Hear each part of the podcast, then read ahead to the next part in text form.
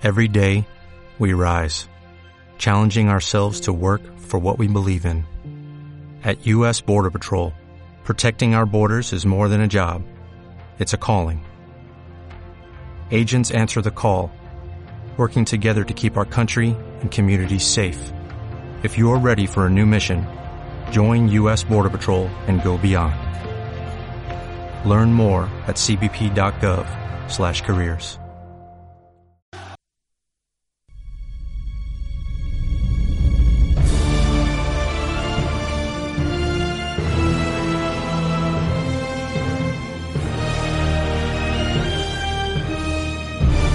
Nervión Cómico, Serafín Fuerte, Samuel Valderas y Carlos Becerra.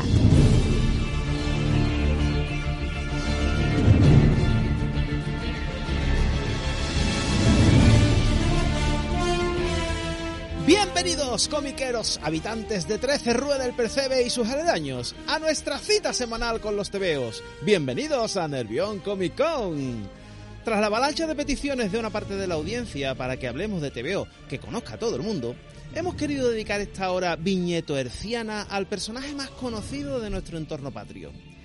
Para que podamos cumplir dignamente con el encargo y haciendo un sentido homenaje a los cientos de títulos de historietas de los TVOs de nuestra infancia, os presento a los responsables de esta emisión. El programa de hoy estará comandado por Samuel Valderas, el Otilio de Pepe Goteras. Me va a cambiar la presentación ahí de golpe porrazo. Pero sí, sí, soy un chapuza, está, está confirmado, se confirma. Como baluarte y valedor de los oyentes más voraces, les acompañará Carlos Becerra, el demonio mardito de Bruguerra. ¿Pero lo de voraces es por gordo? no, voraces es por lo de... Tengo hambre. ¡Ay, león! Tengo hambre. y cerrando este triángulo de las Bermudas microfoniano, el que les habla, el, el capitán Serafín sin su gromete diabolín. Serafín Fuerte, un tipo con muy mala suerte. A los controles nos acompaña hoy López Elena, la de la rubia melena. Para aquellos aguerridos escuchantes que quieran participar con sus comentarios, los canales para ellos son los que siguen. Pues ya sabéis, a través de nuestra cuenta de Twitter en arroba nervioncomicon o dejando cualquier comentario tanto en SoundCloud como en iVoox o incluso en nuestra página de Facebook. Y sin más dilación, comenzamos la emisión.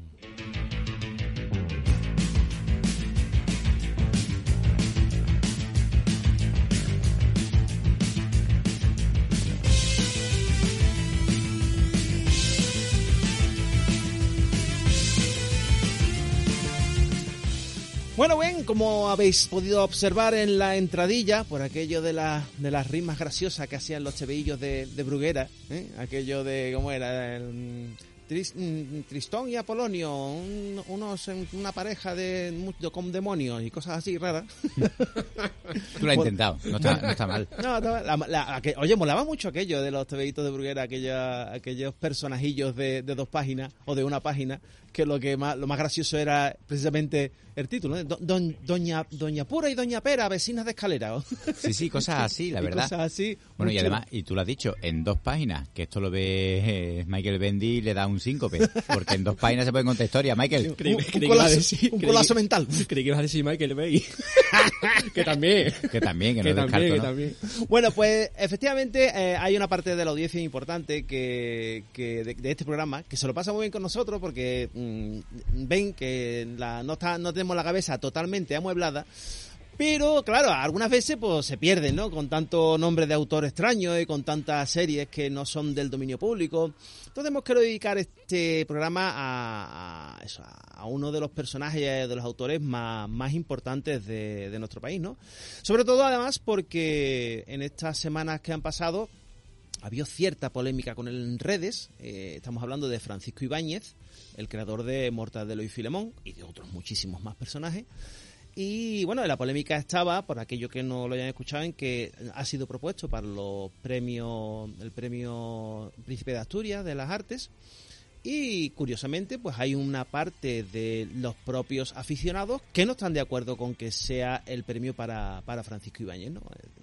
Ellos aducen a que premiar a Ibáñez pues es premiar un poco al sistema que llevaba de, de trabajo, la editorial Bruguera, que era una editorial que abusaba de los trabajadores y tal, para arriba abajo, pero bueno, cada uno tiene su opinión, su versión de la historia y aquí pues no queremos hacer tampoco mucha mucha sangre sobre el tema Bueno. ni, ni meternos en mucha profundidad de lo que queremos es que disfrutéis con y para los TVOs.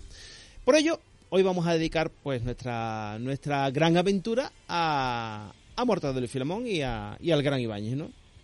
Vamos a hacer un, un repaso sobre su- sus obras y sobre su- sus andanzas y bueno, yo creo que todo el mundo eh, que está detrás de las ondas sabe quién es Mortadelo, sabe quién es Filemón y sabe quién es Ibáñez. Y aquí los presentes también tienen su, su pellizquito del corazón. Hombre, sí, porque, vamos, quien más, quien menos, yo creo que los que rondamos esta franja de edad de los cuarentones, cincuentones, incluso los de 30, pues yo creo que básicamente hemos aprendido a leer con, con los TVO de Mortadelo. Efectivamente. O sea, Mortadelo, Zipizape, etcétera, pero sobre todo Mortadelo, ¿no? Que el que creo que caló más en el eh, más hondo en, en nosotros y hombre mm, yo creo que, que eso siempre va a estar ahí y más allá de que tenga aventuras mejores peores que los años hayan perjudicado a, a Ibáñez en ese sentido pero joder, es que es- en mi corazoncito siempre va a estar Mortadelo y Filemón tío Que efectivamente, que como tú lo has dicho, es que ¿cuántos de nosotros hemos aprendido a leer con, con Ibáñez y con las aventuras de sus personajes? Es que es raro que en nuestro país a, los a los cómics no se les llamen mortadelos, porque básicamente lo que no hemos comprado, tú ibas al kiosco y tú podrías encontrar cómics de los X-Men, podrías encontrar cómics de Superman, de Batman, pero es que mortadelos había siempre. Y esa producción que, que ha tenido este hombre, que ha tenido Francisco Ibáñez, bueno, de la editorial, de los dibujantes que tuviera a su servicio, de, de ¿cómo se le llama?, de los negros que dibujaran para Bruguera, aparte de, de esto, la producción que tenía este hombre desde los años cin- 60 que empezaron a dibujar, ¿cuál es, ¿en qué fecha tenemos la primera historia de, de Mortadelo? ¿El 60 y...? No, del 57. ¿Del 57? Claro, es que el- el- la historia de Mortadelo con, con Ibáñez es, es peculiar, peculiar porque Ibáñez, bueno, Bruguera trabajaba, funcionaba desde, desde que empezó con Pulgarcito. Antes era otra editorial, pero en el 39 eh, tuvieron que, en el 36 tuvieron que parar por la guerra, en el 39 se reactivan, pero después viene una, la crisis del papel en la historia. En fin, hay una serie de, de complicaciones mm, sociales que hacen que, que la empresa como editorial Bruguera en sí eh, pues comience en el año 47 y con el relanzamiento de la revista Pulgarcito, que es la primera revista que ellos llevaban así de, de humor y tal. Y en el 52, ah, bueno, eh, sale el Pulgarcito, sale el Super Pulgarcito, el Mago del Lápiz, estamos hablando de los años finales de los 40. Pero en el 52 vuelven otra vez a, a reinventarse y sacan un nuevo pulgarcito que comenzaba con el número 1107. Hicieron como hacen ahora Marvel, que te dicen, voy a juntar todos los números de todas las series de mi personaje y, y, y ahora resulta que Capitana Marvel va por el 150. Y dice, ¿cómo? Si Capitana Marvel tiene dos colecciones y media. Pero 1107, ahí se han flipado un poco, ¿no? No, no, no. hombre si, si, si Batman va por ahí No, no. Cuidado, cuidado, cuidado, que en aquellos años estamos hablando de que había una producción importante de TVO, ¿eh? No somos conscientes, pero en los años 60, Bru- solo Bruguera, solo Bruguera publicó 101 colecciones. Joder, madre mía En los, perdón, en los 70, no en los 60, no, en los 70. Ci- ¿Sabes que son 101 colecciones distintas en, en 10 años? Es una barbaridad. Es una locura. Una barbaridad. también era la, la editorial grande y se podía, bueno, se podía permitir. No vamos a entrar en eso, pero pero sí, sí, que al final es verdad que sacaba mucha producción. Sí, sí. Y, y es verdad que no somos conscientes tampoco de eso, ¿eh? Es que además estaba, mm, daros cuenta que estaba Pulgarcito, estaba el, el Cancán, estaba el DDT, el Tío Vivo, eh, Lili, el Dindán, toda una serie de revistas. Claro, la producción que había de personajes y la necesidad de mm, gente dibujando y escribiendo a tocar era abrumadora Claro. abrumadora. Por eso no hay una gran calidad en los, esos primeros TVO. Y son esos mortadelos que recordamos como que están mal dibujados. Que tiene están- sombrerito, que tiene un Eh, paraguas, que tiene otra bombín. cara. Claro, porque todavía estaba rediseñando, estaba diseñando el personaje en sí, pero date cuenta, el, el hombre este, eh, Francisco Ibáñez, se ha ido adaptando al a los tiempos que van corriendo. El tío cuando estaba dibujando los años 60 dibujaba mortadelos como todos los cómics de los años 60, en los años 70 como los de los años 70, etcétera. Y, y el tío, a día de hoy, sigue haciendo un mortadelo con historias de hoy en día. Y me parece, vamos, me parece brutal. Tanto, no solo en las historias y en los guiones, sino como en los dibujos. Eh, él le va adaptando su dibujo y va haciendo los dibujos que van pegando en cada momento.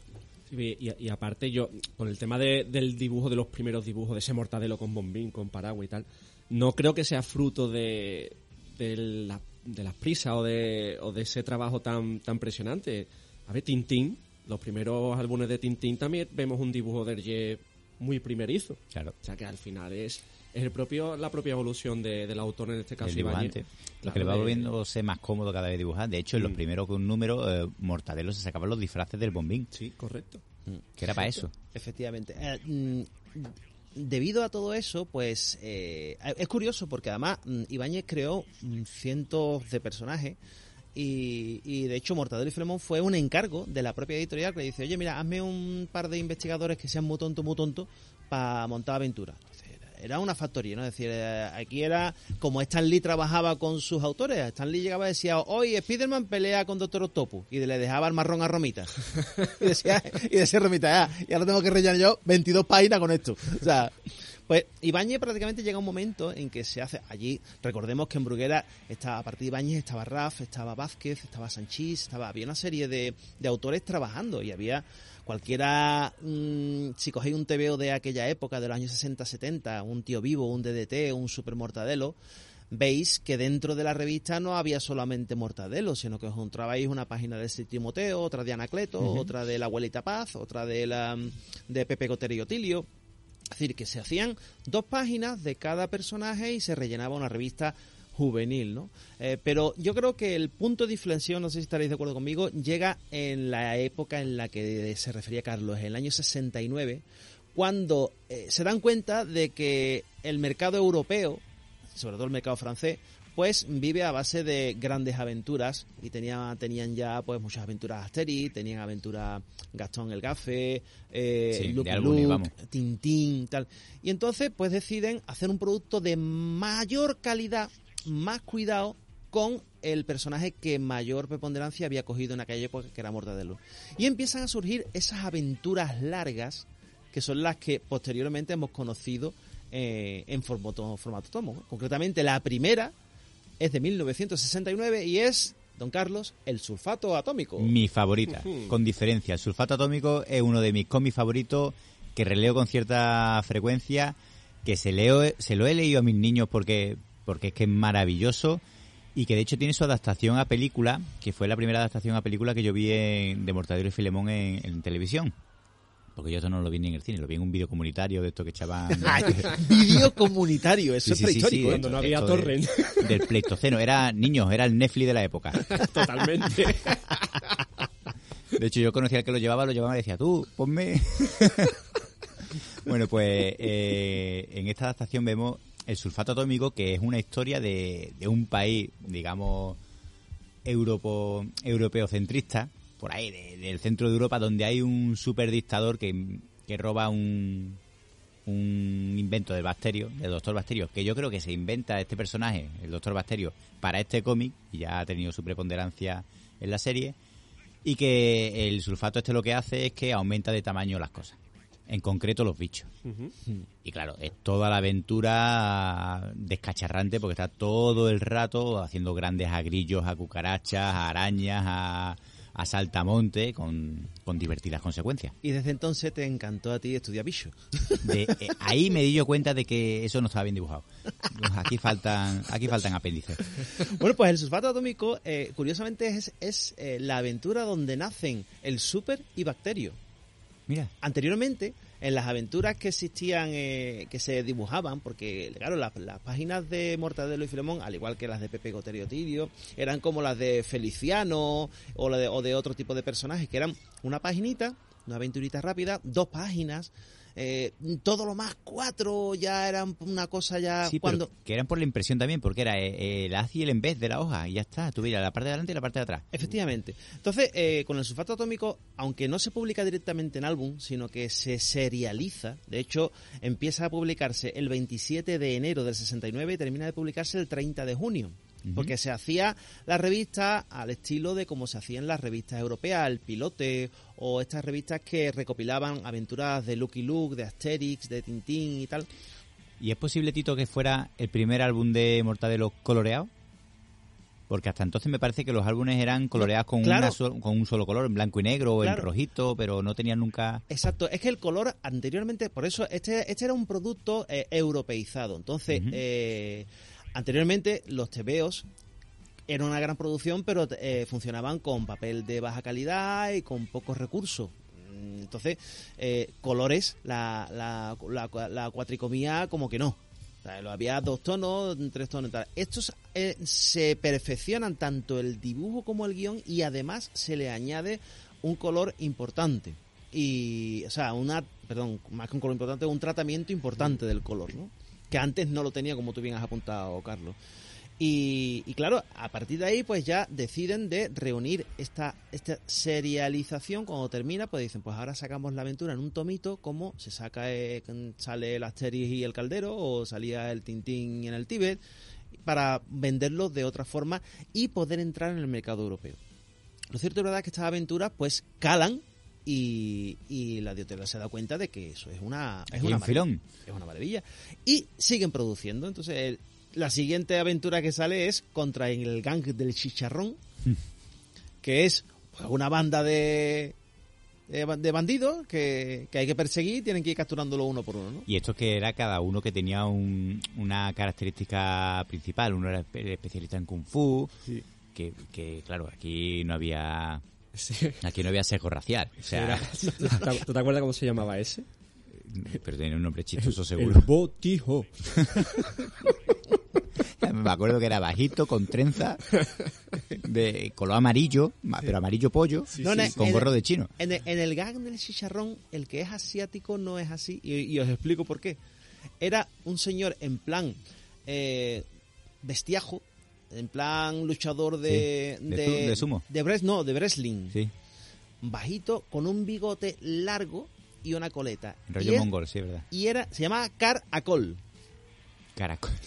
No, hombre, pero en- en- aquí sale el botijo, que era el experto en artes marciales, el, el, en el Entonces- gas del chicharrón. Entonces salían los dos.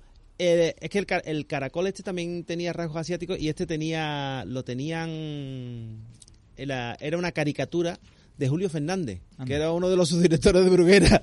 Y ahí lo, ahí lo llevó. ¿Y, se dio- y Julio Fernández se dio cuenta? Yo creo que sí. eh, Pues además Ibáñez lo, lo dibujó en varias veces en distintas en distintas aventuras.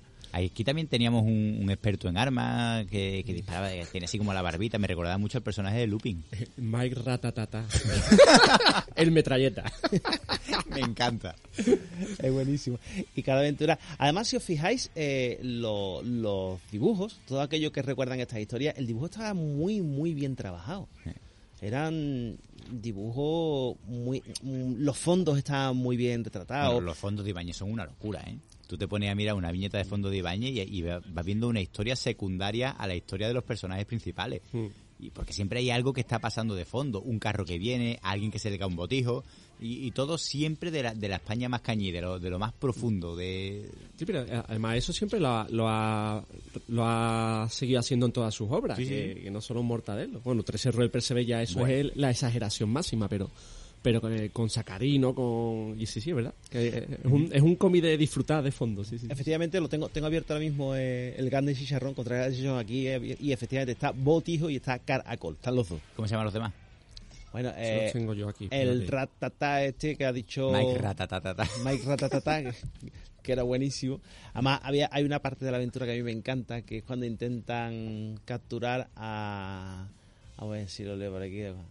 a- Joe Potopotopop, el motocicleta. Después está Anselmo el Paquidermo. y después eh, uno que me encanta que es Blancanieves el Mondongo. No tan negro, negro como un tizón. Era, eran otros tiempos. Sí, sí, está claro. Sí, porque estaba Orzuelo el Moro. Orzuelo el Moro. Sí, que- sí, sí, eran otros tiempos, está claro. Era otro tiempo. Esto no hubiera pasado lo políticamente correcto. Esto el sesgo de Twitter no lo hubiera pasado hoy en día. Madre mía, madre mía. Pero, Mac- ¿Y lo que no hemos reído? Mac Mochuelo, el sanguijuelo. es que esto. Pero está muy bien tratado. Después, los gags son muy originales. eh, están, sobre todo en los primeros álbumes, ¿no? Están muy, muy bien, muy bien trabajaba con ciencia. Ya no era la producción en serie que se hacía con muchas aventuras. Y vuelvo a repetir lo mismo. eh, cua- cualquiera que se compra hoy día un, un superhumor o un, taca, un tacao de esto, se encuentra aventuras muy bien trabajadas con, eh, con otras aventuras que dices tú, "Sí, parece que aquí Ibáñez estaba, estaba aburrido, no tenía ganas de dibujar, están... Y sin embargo no es eso, es que cada una tenía un formato distinto. Una iba para la revista y había que sacarla rápido porque toda la semana había que tener una aventurita de dos páginas así ligerita. Y la otra tenía que estar trabajada porque después en el tomo iba a estar mm, más, más visible, ¿no? Y además era un tomo que era más caro para aquella época. Cuando es que si el, el DDT valía en aquella época, estamos hablando que creo que costaba 15 pesetas, el tomo costaba 55. Mm, Estamos hablando de un precio eh, importante, ¿no? Que no todo el mundo se compraba los tomitos de tapa dura. Que- Es que era un producto de lujo. Hmm. Vamos, igual que ahora consideramos un tomo de tapadura de cualquier publicación, algo de lujo, en aquella época igual, y además encima ya el tamaño era mayor, álbum europeo, etcétera, pues fíjate. Lo que sí es cierto es que además eh, de, de digamos, de emular el, el formato europeo y emular el tratamiento, también es verdad que hay influencias del formato europeo, ¿no? Y de hecho hay por ahí páginas que dicen, no, es que, es que Mortadelo plagiaba mucho a, a Gastón el Gafe. Es cierto que hay gags que están, eh, digamos, tomados de una de aventuras de otro de otras colecciones. Pero también es cierto que si nos ponemos un poquito tiquismiqui, mm, Todo está copiado. o sea, que, que resulta que una tarta en la cara, ¿quién es el, quién es el, quién es el que tiene la patente? Ya ves tú. Y, eh, y entonces los hermanos Max que, que copiaban a, a Charles Chaplin, Pero- Charles Chaplin que o Buster Keaton copiaba a, en fin, no sé, no me parece un poco. Todo es copia de algo. De todas maneras, a este hombre, a Francisco Ibáñez, no se le puede negar. Tuve una entrevista de este tío y, y tú ves cómo funciona su cabeza. Y la verborrea que tiene hablando eh, son la- miles de millones de ideas que se le pueden pasar por la cabeza a la vez y eso luego nos lo vomita en un cómic, en un TVO.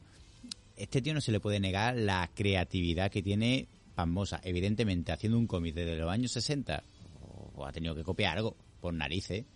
Y sobre todo porque eh, llega un momento en que efectivamente eh, son tantas historias. Todas las semanas tú tenías que crear, no una historia para Mortadelo, tenías que comprar una historia para Mortadelo en tres o cuatro revistas distintas.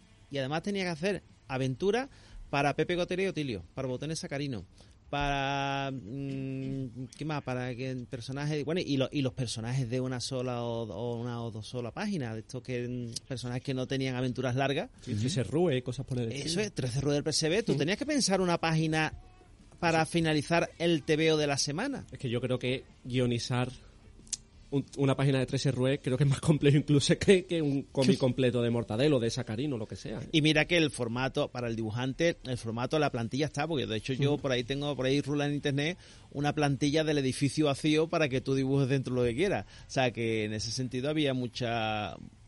Era más fácil, digamos, estéticamente, no tenías que pensar en viñetas en historias, sino rellenar. Pero tú tenías que pensar chistes de una sola viñeta para rellenar cada casilla distinta. Y, y incluso algunos que interconectaban y que uno que cae por la ventana y lo veías de abajo, cosas por el estilo, la alcantarilla, bueno, que Sí, sí. todos sabemos.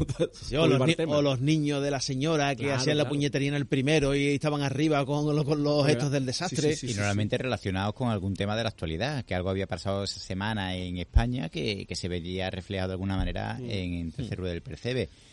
Cuando llegó Mortadelo a mí, por ejemplo, eh, a mí me llegó ya directamente en los superhumor, en los recopilatorios de superhumor. Y ahora que es que me he parado a mirarlo, me he dado cuenta de la, del repaso de actualidad que hacía este tío a- al país. Tengo aquí uno de 1993. Eh, un superhumor, donde tengo una, un número de series recopiladas, todas de Mortadelo, y os voy a decir los nombres de la serie, ¿vale? Los nombres de la historia. La primera historia es Clínicas Antibirria, la segunda es El Quinto Centenario, la tercera es El PSOE, la cuarta es La Crisis de Golfo- del Golfo, y la quinta es Maastricht Jesús. o sea, todo lo que había pasado ese año, el tío lo- te lo pone aquí y pon, Toda- lo lleva. todo eso, además ese año curiosamente era el 35 aniversario de Mortadelo. Sí. Eh, es verdad que, eso, más que un invento de Ibáñez, fue una exigencia de la, de la editorial. La editorial, a medida que van sacando tomitos, que la primera etapa, digamos, es la, si, si queréis leer un producto muy bien trabajado, gráficamente, eh, muy concienzudo, con muchas viñetas, con muchos gags diferentes, eh, no cabe duda que la primera etapa es mucho más entretenida, ¿no? Entonces, en la primera etapa, ¿qué tenemos? El sulfato atómico contra el gang de chicharrón, que ya lo hemos comentado, Safari Callejero, Valor y al Toro, que es una aventura divertidísima que no iba a ser para Mortadelo y Filemón. Ese fue mi primer TVO de Mortadelo. Pues un gran TVO. Valor y el Toro era una aventura que se iba a vender en el resto de Europa para darle, darle visibilidad al toreo. Y no estaba protagonizado por ello. Lo que pasa es que después la editorial da marcha atrás, deja las planchas y Ibáñez se encarga de decir, bueno, pues esto se puede convertir en una aventura de Mortadelo. Y se dedica a cambiar las caras de los protagonistas por las de Mortadelo y Filemón y evidentemente a modificar los gags, añadir páginas y demás. Una cosa eh, curiosísima, ¿no? Y, y después, bueno, viene la caza- el caso del bacalao, que es otra aventura divertidísima. O sea, señores y señores, nos Bacalao hartamos de vender bacalao para vender el agua a precio de petróleo. Bacalao regalado. Grandísimo. O sea, es un concepto genial y divertidísimo, ¿no? Y entonces, pues, pues esta, toda esta aventura, a, a priori, pues eran aventuras ficticias sobre temas ficticios, ¿no? Otro, un- uno de los grandes títulos, Chapol es mi río. Ese, ese, claro, es que, yo siempre he leído y leeré Chapeaul es mi riau. Chapiaul es, es que él es mi, es mi riau, queda mejor así en Claro, español. claro, claro. Y además, es- esa es una de las historias que más me ha gustado de siempre porque me resultaba tan, tan original el villano, que es el chapeado este, que es un señor bajito con un sombrero que es igual de él de tamaño y del que sacaba animales y sacaba cosas y armas. Sí, sí, era, hiciera falta, era, sí. era el, Era bol- el Doraemon. el Claro, bolsillo- claro. el bolsillo de Doraemon, te iba a Claro, decir. claro. Pero claro, pero viene a jugar un poco con el tema de que Mortadelo en sus orígenes sacaba las cosas también del sombrero. Correcto. Que, que era curioso. Se hace autorreferencia, es curioso. sí. E- Efectivamente. Y, pero lo, lo que más curioso me parecía era el, el, la- el tema principal, ¿no? O sea, Morta- eh, Mortadelo y Filemón tienen que custodiar una moneda que le da el, el súper, que es la roba obviamente el chapeado este, y al final la moneda es la única moneda que funciona en la máquina, no sé si era de tabaco o de Sí. refresco de la tía. Efectivamente. O sea, es absurdo. a- No, que funcionaba, no, que se la echaba y se la devolvía. O eso. Entonces la- estaba trucada, entonces con, la, con esa moneda siempre se le salían gratis las cosas. Pero siempre, siempre me ha gustado ese, ese cómic. Siempre tengo un buen, un buen recuerdo de él. Y además que está genialmente dibujado, eh, muy secuenciado. En fin, era muy, muy bien trabajado. Curiosamente, la primera, la primera referencia de actualidad que hay en un TVO de Mortadelo, de estas aventuras largas que estamos comunicando, está en Gatolandia 76, que es Correcto. la primera aventura que se hace sobre deportes. Posteriormente en Bruguera, todo el mundo sabe y son famosos los tomos donde se ven las Olimpiadas del humor mm, de Mortadelo y son aventuras sobre las Olimpiadas, ¿no? De cada país, de cada, de cada año.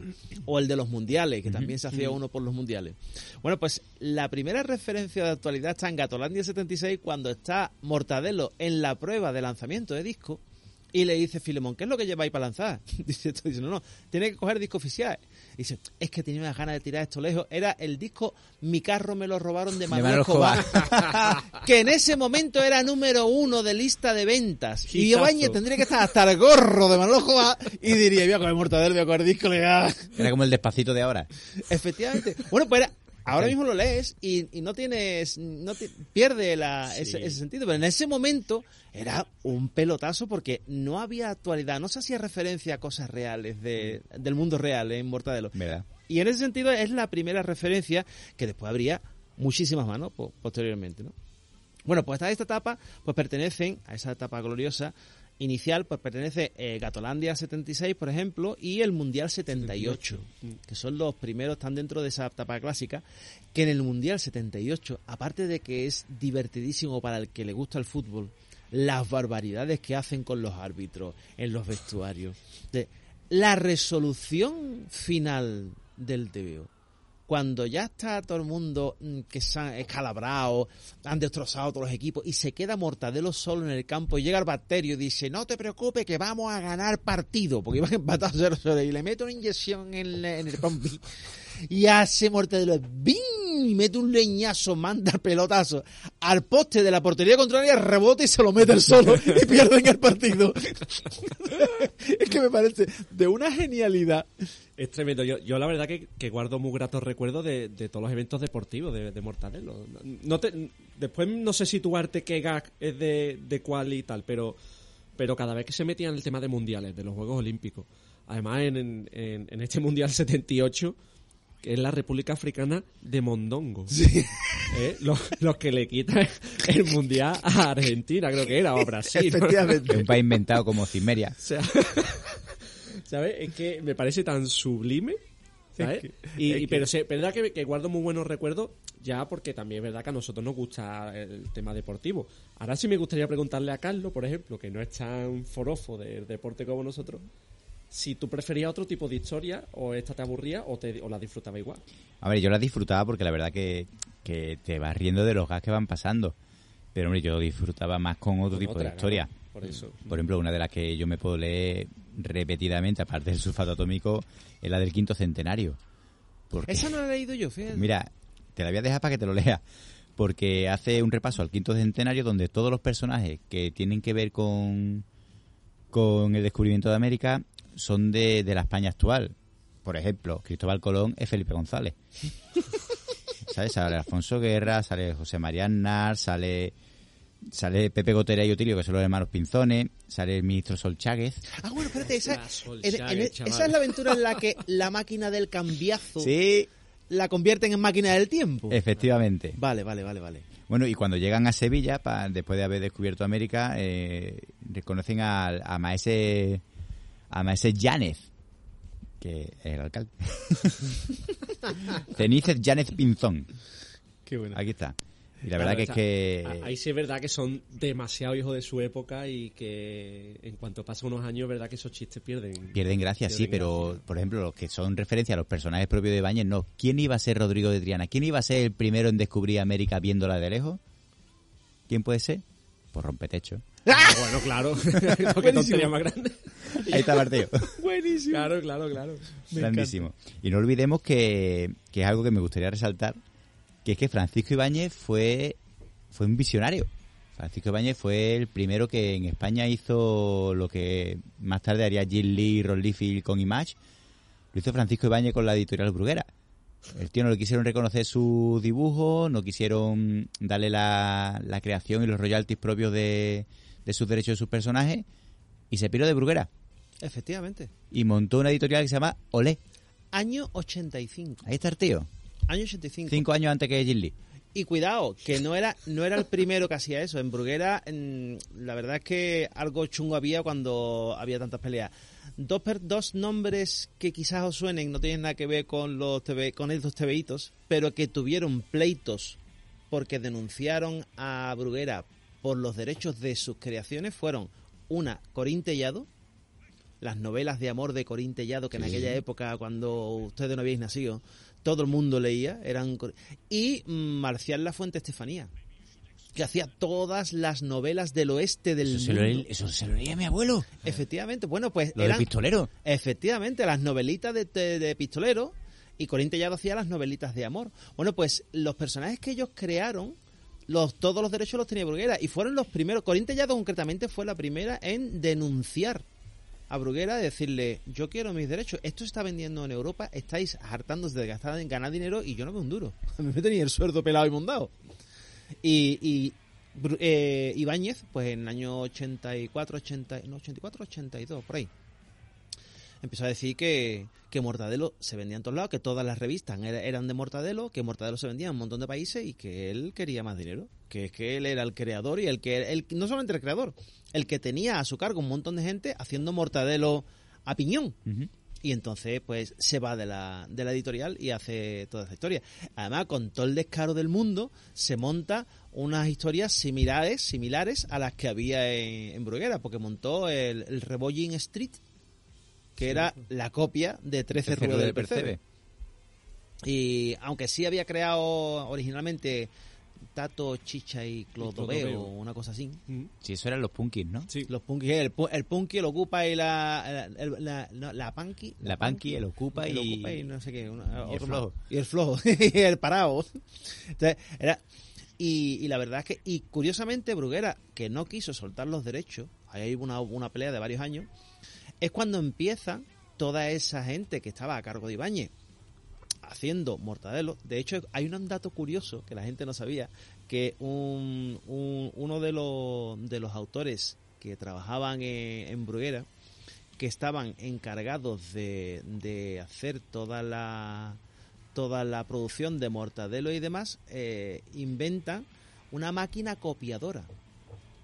Porque claro, como tenías que hacer muchos personajes, muchas veces al super, muchas veces a Mortadelo, para no perder las proporciones y no perder las... Había inventado el tío una, una máquina copiadora que la utilizaban en el estudio todos los que trabajaban en Mortadelo. Entonces decían, que hacer una aventura. Decían, venga, la, claca, claca, Como churro. Efectivamente. Y hay muchas viñetas que se, se ven repetidas y lo que varía es el tono de la boca. Cuando está para abajo está enfadado, cuando está para arriba está riendo, ¿sabes? Pero el resto de la viñeta es exactamente igual que en una serie de, de aventuras. Y es porque su propio, su, su propio bacterio. Efectivamente. Es bien hecho. Y eso, ese, ese Bruguer Equip, o eh, el equipo Bruguera, Sí. era lo que se quedaron cuando Ibáñez dice, hasta luego Lucas, que me voy a otro lado a montar mi chiringuito. Es que no sé si tendrá relación, pero luego Ibáñez hizo una aventura de Mortadero que se llamaba La, la máquina de copiar gente. Pues no te extrañe que fuera una crítica. Pues seguramente. Pero es curioso que de la época eh, la, la historia de Mortadelo, la calidad bajó en picado, vamos, se fue, se fue completamente al traste. Se nota muchísimo en el dibujo, se nota como, como no... Quizás sea por, por el tema este que tú has dicho de, de la máquina de copiar gente, ¿no? Pero, pero que se notaba que ahí no había una artesanía de fondo. Y la verdad que las historias dejaban mucho que desear. Bueno, de, de hecho, hay, hay- aquello empieza más o menos eh, después de Los Ángeles 84. Ujú. Eh, Digamos, es, es el último álbum que, que Ibáñez hace antes de, de pegar el portazo, irse. Y ya, la, por ejemplo, la siguiente historia, que viene el Fisco, ya es una historia del Burger Equip que tiene guion de Jesús de Cos y los lápices son de Lourdes Martín Jimeno. Ya empiezan, eran del equipo de los que trabajaban con Ibáñez haciendo a destajo Mortadelo y Filemón, pero como se quedaron, pues dijeron, aquí Mortadelo tiene que seguir adelante y tenemos que sacar no una aventura al año, tenemos que sacar cuatro. Cuatro tomitos, porque los tomitos venden. Claro, evidentemente, si no estaba el genio detrás inventando gags o inventando situaciones, pues no le podemos exigir. Es como si tú de la colección, que digo yo, de, de Watchmen, en el número 6 quitas a Alan Moore y pones a... ¿Qué te digo yo? no quiero nombrar a nadie. A Ron Liefeld. a Rolfield, por ejemplo, guionizando. Es decir, eh, la, Y Rocha Tomazao ahí pegándole a la gente. imposible, ¿no? Y ya te digo, entonces, de hecho, curiosamente, curiosamente, en esta etapa nefasta aparece un personaje que es Irma. No sé si la recordáis. Sí, la secretaria guapa. La buenorra, la secretaria que estaba estilizada, La que no era Ofelia. la que no era Ofelia, aparece ahí. Y cuando Ibáñez vuelve, Irma desaparece. No, pero luego la recupera, ¿no? No. Irma Entonces me estás Sale- diciendo tú que siempre que sale Irma no es de Ibañez. no es Ibáñez. Maldita sea. Irma desaparece, el último número que aparece es el atasco de influencias de 1990. Y ya no vuelve a aparecer más. Es curioso. Ese número salió en el Gente Menuda, el atasco de influencia, lo recuerdo perfectamente. Con ese número abrió el Gente Menuda. Pues todo eso es una pena porque eran premisas intenta- interesantes, ¿no? Pero eh, el ataque de influencia, el gran sarao, el rescate botarate, los espantajomanes, eh, el premio el, el premio Nobel, va la tía se pone al día, la maldición gitana, el candidato, armas con bicho, todos esos son de la época en que Ibáñez no estaba en Bruguera. Pues hay algunas que son buenas. Mm, No, no, sí, por eso digo que aunque no estuviera Ibáñez, no es el mismo nivel de genialidad, pero no quiere decir que no entretuvieran. Claro. Que es el gran error cuando pensamos, no, es que no, esto no es de Ibáñez. Bueno, pero si tú lo has leído, te ha gustado, ¿qué más te da? Curioso, pues no me había fijado yo porque algunas de esas historias sí las tengo y no me he fijado si vienen firmadas. Supongo que no, evidentemente, porque claro, al no ser de Ibañez, El rescate Botarate es apócrifa, como Sí. se le llama, pero está con una firma de tampón. Tenía el tampón de Ibáñez y entonces para darle legalidad, Urguera hacía placa. sin Poca- darle un duro a Ibáñez. Qué poca vergüenza. No, pero para que veáis que al final las editoriales, pues en las editoriales pues, se llenaban en todos lados. O sea, que, que Bueno. siempre hablamos de Marvel, de DC, que- pero que no, que aquí... no. Claro, eso es, es, es el pan nuestro de cada día, son empresas. No, no, sí, sí. Además, el, el que quiera aprender un poquito más, que vea el Gran Basket. Que es Que la película, estamos hablando de la película, de Santiago, de Santiago Segura. Segura porque, porque ahí se ve telita marinera cómo se trabajaba en Bruguera. y es tremendo, es tremendo.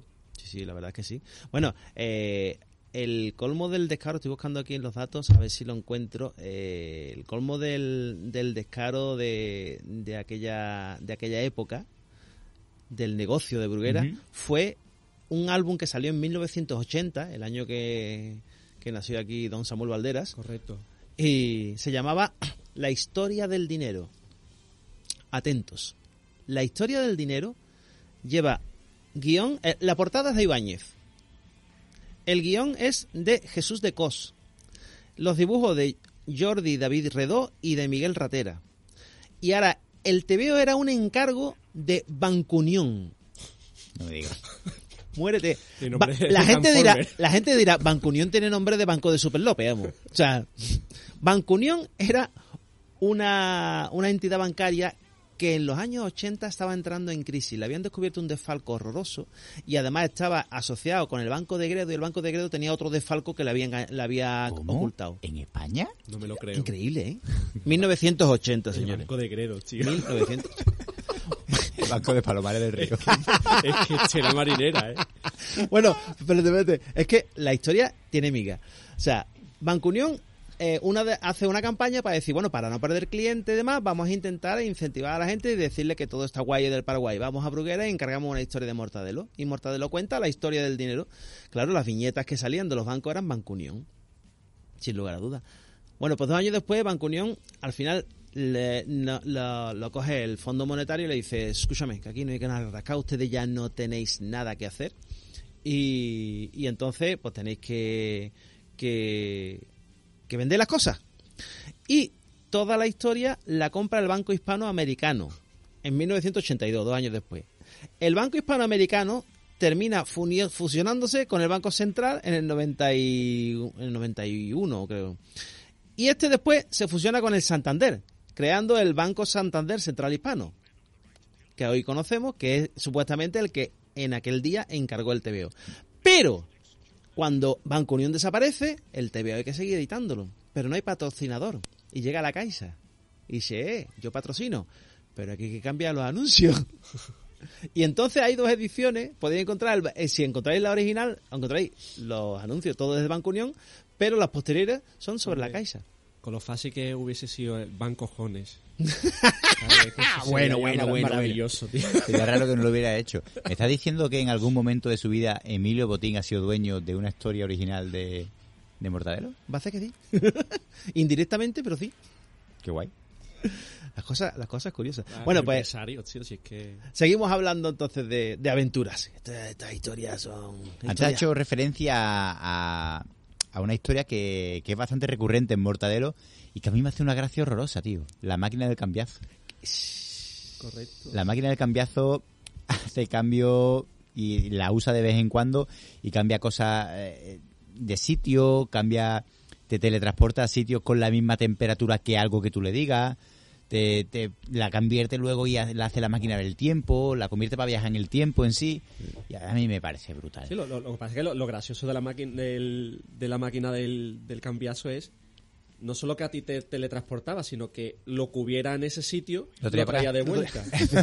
Pues, tía, escúchame, que eso Es que era la gracia de... Era un transmutador de materia. Claro, porque el tío, vamos a la ver, que, mosca, que inventó una máquina, pero que no, las leyes de la física no, no las altera.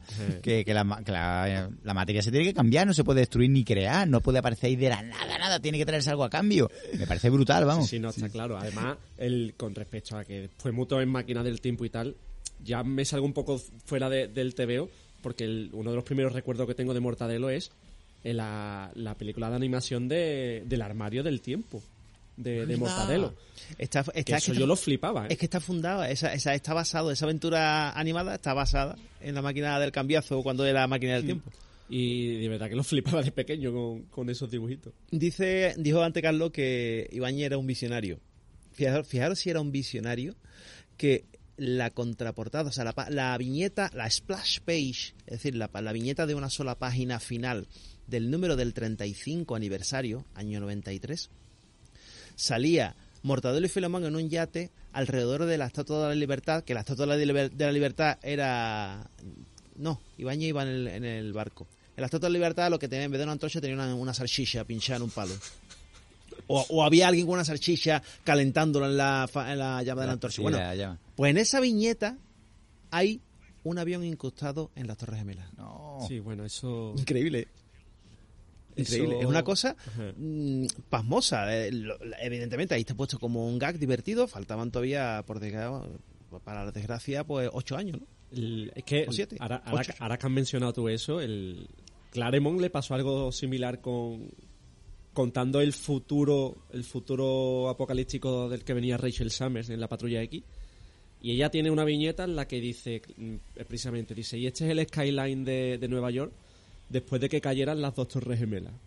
Y eso estoy hablando del año setenta y pico también. Increíble. ¿eh? O sea, y, y son cosas que dices tú, madre mía, madre mía, o sea, se te pone un poco los Bueno, pelos de punta. se- me imagino, me imagino que porque las Torres Gemelas se, se, se termina de construir en el 73, creo. O sea, me imagino que terminarían de construirla y en ese momento dice, se imaginaría Clermont, ¿qué pasaría si esto se destruyera? Claro, claro. Y la monta en una historia... Pero que al final esta gente, por decir estos genios, ¿no? De que tienen unas ideas que, que da miedo que al final se hacen realidad, por Son, visionarios. Mm. Son visionarios totalmente. Mm. En fin. Bueno, aparte de las aventuras largas, que hay más de 200. Más de Y siguen 200. apareciendo, ¿eh? Y siguen apareciendo. Es increíble. La, la producción ingente de Mortadelo, yo creo que supera a cualquier personaje europeo que conozcamos, ¿eh? Yo no sé, ¿qué, qué, qué- personaje se os ocurre a nivel europeo de la BD o cuánto que tenga 200 aventuras? Nada, nada, no, No, hay. 200. Si acaso el Asterio puede ser, el Asterio o Tintín puede Blu- ser alguno de los Blu- más... Blueberry, a lo mejor. Puede- yo no sé Blueberry cuánto puede tener. Asterix tiene 50 y algo. No Tintín no- no- Tintín no El era- Príncipe Valiente quizá, pero claro, el 31, Príncipe Valiente es del 36, pero claro, eso es americano. Claro, sí, yo creo que es el único. eh, ya a nivel mundial, ¿no? Yo creo que Blueberry sería lo que más se podría acercar sin saber Sí, exactamente qué es lo que Claro, cuántos también- números son. Pero, Pero es una historia río, es una historia de la vida de este hombre, no son aventuras así cortas, ya como digamos, procedimentales, digamos. Bueno, y recordad que este que estos personajes, tanto Mortadelo como, bueno, Mortadelo y Filemón, se han traducido a, a múltiples idiomas. Y me hace muchísima gracia los nombres de en distintos países. ¿Los tienes por ahí, Tito? No, pero sí recuerdo, por ejemplo, uno que era Flip y Flop. No sé, en Alemania o en algún sitio de esto era Flip y Flop. Y estaba Smart y... Smart y Clever. Y Smart y Clever. Fíjate tú, fíjate tú. Quiero, quiero Héctor Bebe. Hombre, humor inglés, tío, ¿eh? Smart y Smart Clever. y clever. Era, era- es que es, es increíble, ¿no? No, no somos conscientes, parece que por, que por ser nuestros o de aquí no tiene la importancia de otros TVOs europeos, otras producciones, y habría que ver cómo ve, se ve en Europa la producción de, de Mortadelo. Pero aparte, de estas aventuras largas, yo quiero hacer hincapié en algunas aventuras que no eran tan largas, pero que tienen una calidad y que tienen un tratamiento y un divertimento impresionante. Y eran aventuras de ocho páginas que se hacían en torno al año 70 69, 71 y tal, que yo creo que están en la memoria de todos. Una de ellas, la más relevante, es la historia de Mortadelo y Filemón. Como no sé si la habéis leído, la como, como nace Mortadelo y Filemón, era una, una historia de seis páginas. Esa es la que sale que Mortadelo, cuando Mortadelo se queda calvo. Exacto, Sí, Me encanta. exacto. Con, el- con aquel crecepelo famoso que él... De Bacterio, que por eso lo odia. Sin embargo, había otras otras eh, otras aventuras eh, que decía que también eran de ocho páginas, pero que eran muy interesantes. Yo para mí está grabada en mi memoria La Padrina. Esa sí que no recuerdo yo cuál. La Padrina es una abuelita que va a robar bancos. Ah, ostras. Y era- te- y es tiene ocho páginas y es una delicia, una delicia de, de aventura. ¿Tú has leído La Padrina, Carlos? No, eh, te estaba haciendo una señal porque tengo aquí las traducciones a distintos, Ah, dale, dale. a distintos idiomas. Mira, en noruego tenemos Clever y, Clever y Smart, Sí, en alemán Mord y Phil en inglés, Palin y Co en neerlandés, Mortadelo es salamino en portugués, Mortadela es salamao eh, en brasileño. Mortadela y salami. Fling y Fumel en sueco, Flip y Flop, Mortadela y Filemón, eh, eh, oh, este es complicado, madre mía, los serbios. Joder. Eh, Strikis, Blalga y Sule Globus, le han puesto nombre y apellido. Qué bueno.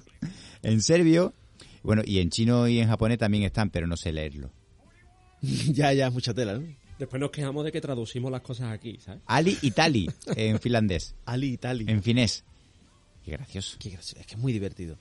Eh, ya te digo, eh, volviendo a estas, estas aventuras, está la padrina, está... Pe- Perdona, Sí, sí. porque es que en Alemania el- la tía era la Oma. es que lo estoy viendo aquí que es organización. A a ver, Carlos, tú que, tú que sabías hablar alemán. Sí, sí. Organización Flurmeister Agenten. Pues eso. La OMA. Mamá, OMA. la organización de los agentes principales. Qué buenísimo. Bueno, y, y eso, y los nombres de las organizaciones, que estaba la, aparte de la tía, estaba la sobrina, La abuela. la abuela, el higo, El higo. Que era los acrónimos de, de las asociaciones eran divertidísimos. O sea, era, mm, ya digo, era, era un derroche de, total de, de, De creatividad. de creatividad. Y ya después, en los últimos años, sí es verdad que, como decía Carlos, ya empezaron a hacer referencia a cosas mm, más de actualidad, ¿no? Pues eh, yo me acuerdo uno que era de sobre el catecismo, el nuevo cate. El nuevo cate que era, había salido el nuevo catecismo en la Iglesia Católica, habían cambiado el Padre Nuestro y tal, entonces había una revolución y entonces pues lo reflejan, ¿no? Eh, el pinchazo telefónico, mm, no recuerdo más, bueno, aparte de los... Hay de uno los- que persiguen a Roldán, tío. Sí. Bueno, con, la- con las dietas, el- esos kilitos malditos. Las vacas chaladas. La vaca chalada lo tengo yo. Las vacas chaladas, un, Un clásico, clásico. totalmente. Eh, eh, le- Pero eh, que es súper gracioso porque las vacas están literalmente locas. Y una que se cree que puede volar, vuela. Otra que se cree que, que es un pez, va por ahí por el, por el Por el agua. río, por el río. es que son conceptos tan tan estrambóticos, un humor tan absurdo que es tan tan divertido y tan, y la vuelta. refrescante. Por eso, cuando lo quieren adaptar al cine, es que yo veo un problema muy gordo cuando quieren adaptar al cine de imagen real la- las aventuras de Mortadelo y Filemón. Es que resulta eh, grotesco, es que resulta incómodo de ver. A mí me ponen malísimo las películas de... Pasa como con Asterix y Abelix. pasa- Efectivamente. Pasa, también. Pues yo, fe- con Asterix sí me pasa, con Mortadelo incluso creo que mejora la gran mayoría de sus TVO, para mí, ¿eh? Hablo, yo creo que el trabajo que hace Mira, Fesser con las películas es pues a mí de me parece no me gusta. una pasada. Tiene cierto una contra Jimmy el Cachondo, que es de, Sí, pero de esa de- animación. pero esa de animación. Pero es que esa me vuelve loco, esa Sí, es súper graciosa, pero Esa porque es de animación y me parece que también es de Frese. Sí, sí, sí. Pero sin embargo, la de imagen real, ¡ah! A mí la, la, la primera es que me lo paso tan pipa, porque es que para mí creo que refleja tan bien el, el universo de Ibáñez y, y los gags que, que es súper complicado. Claro. Es todo muy plástico, muy... claro. ¿sabes? Y ese escudo para siempre que tú sabes que yo, que yo lo, yo lo uso constantemente. Es, es cierto que eh, de las películas de animación real de, de personajes de cómic, eh, quizá la de Mortadelo y Filemón sea, mm, si no la mejor, de las mejores, ¿eh? Eh, y, y- y hay gags, eso es que lo de escudo para siempre, es que es un mo- eh, son dos segundos que es que te destroza el pecho. En fin, más aventuras. Ah, bueno, curiosamente, eh, no solamente se hicieron aventuras de mundiales y de olimpiadas, se hicieron aventuras de Fórmula 1 Sí. del Eurobásquet 2007. eh, mm, eh, de otro Eurobásquet también, es decir, eh, también se dedicaron a otra, a otra, y la litrona vaya mona, de 2013. la bombilla, chao chiquilla, cuando vinieron las bombillas de LED. Madre mía. Chernobyl, qué cuchitril. Tienen una de los vikingos. de los vikingos. Se, se llama Los Vikingos, efectivamente. Es que es, es, es coger eh, lo que pasa en ese momento, lo más relevante del año, como los carnavales, ¿no? Y convertirlo en una aventura de Mortadelo. En fin, me parece, me parece absolutamente genial. Pero nos quedamos sin tiempo. Aquí hay tanta materia, tendremos que dedicarle una serie de programas a todo esto porque es imposible hablar de Mortadelo en, en- en prácticamente una hora. Así que nos tenemos que despedir sin más remedio. Samuel Valderas. Pues nada, me voy a buscar algún chapú. Carlos Becerra. A ver, yo un mensaje para Leonor, la princesa, que sé que escucha esto. Dale el premio a este hombre. hombre. Se lo merece. Y Serafín Fuerte se despide de todos vosotros hasta la próxima semana. Y no olviden supervitaminarse y mineralizarse.